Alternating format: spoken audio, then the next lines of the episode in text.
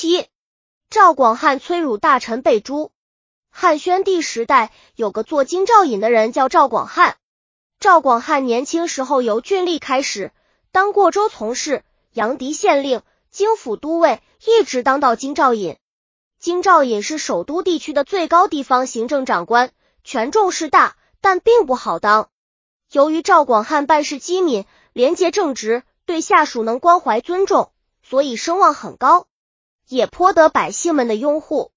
可是好名声也给赵广汉背上了包，他为了维护自己的名声，有时竟丧失了原则，谁知错上加错，最后竟滑进了不能自拔的泥潭，以致声名俱毁。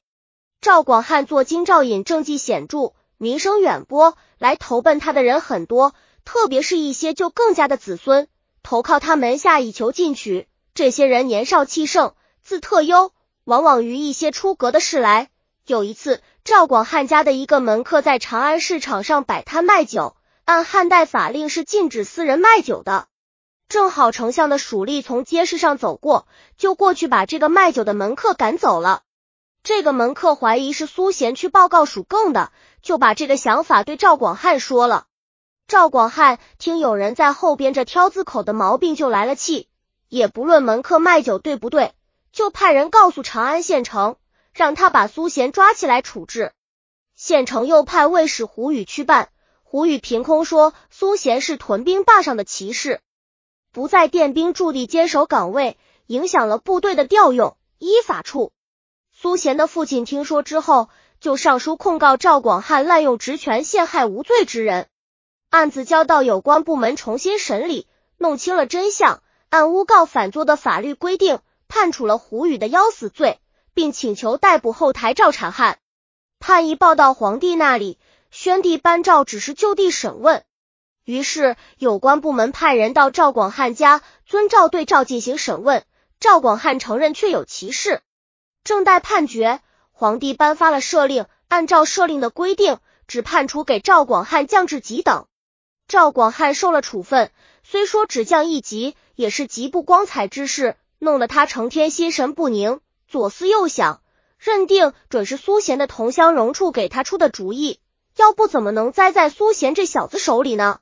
随后，赵广汉就随便找了个借口，把荣处抓来定罪，给杀了。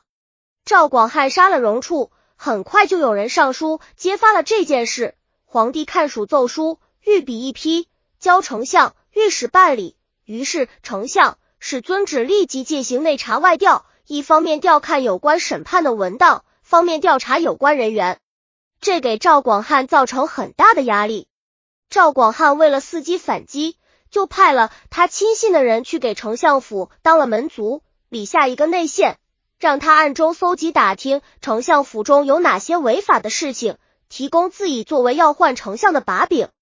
果然，过了不久，这个门族请人挡过话来说，丞相家里有个奶妈犯了差错，自己上吊死了。赵广汉一听这个消息，心中十分欢喜，心想：好啊，你丞相总叫我抓住把柄了。他当时就想象，谁是奶妈和丞相有点暖胃关系，引起了丞相夫人的妒忌之情，所以在家里把他杀害了。那些天正赶上要去祖庙祭祀先帝，丞相全命入宫行斋戒之礼，不在家里。赵广汉得知这件奶妈上吊的消息后，就让中郎赵凤寿给丞相递个话，意思是水乡别追究赵广汉的事，赵广汉也就不过问丞相家的事了。这当然是对丞相的威胁。谁知丞相魏相这人也是个威严廉直的好官。他从御史大夫升任丞相，深受宣帝的器重。他当然不吃赵广汉这一套，反而更加紧审理。赵广汉眼看要换不成，于是又到太史那里去问懂星象的人，问问今年星象如何。那时的人们都以为人间的事都由天地管着，人间有什么变故，从星象上都有预示。太史之星人告诉他，看样子今年将有大臣被杀头。赵广汉以为这应了丞相，于是上书给皇帝状告丞相有罪。皇帝见了奏书就批示，交给京兆尹处置。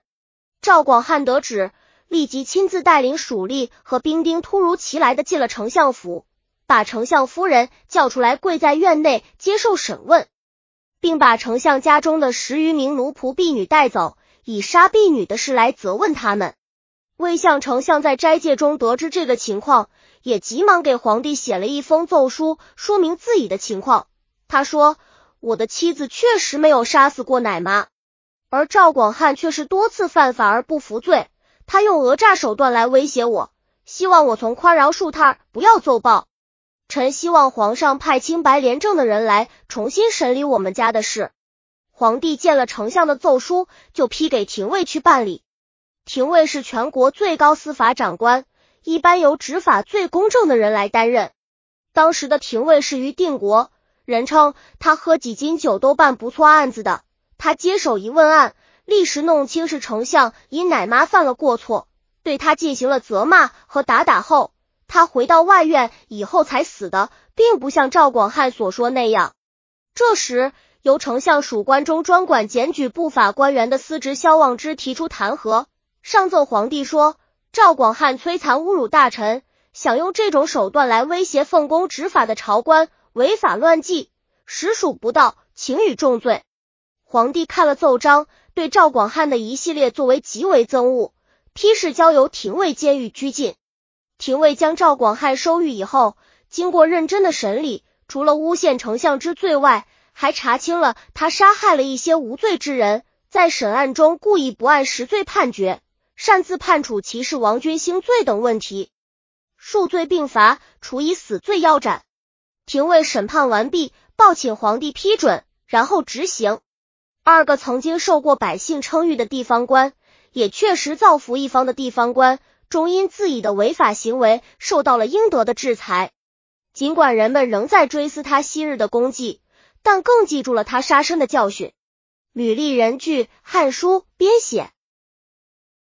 本集已经播放完了，喜欢的话记得订阅专辑，关注主播主页，更多作品在等你哦。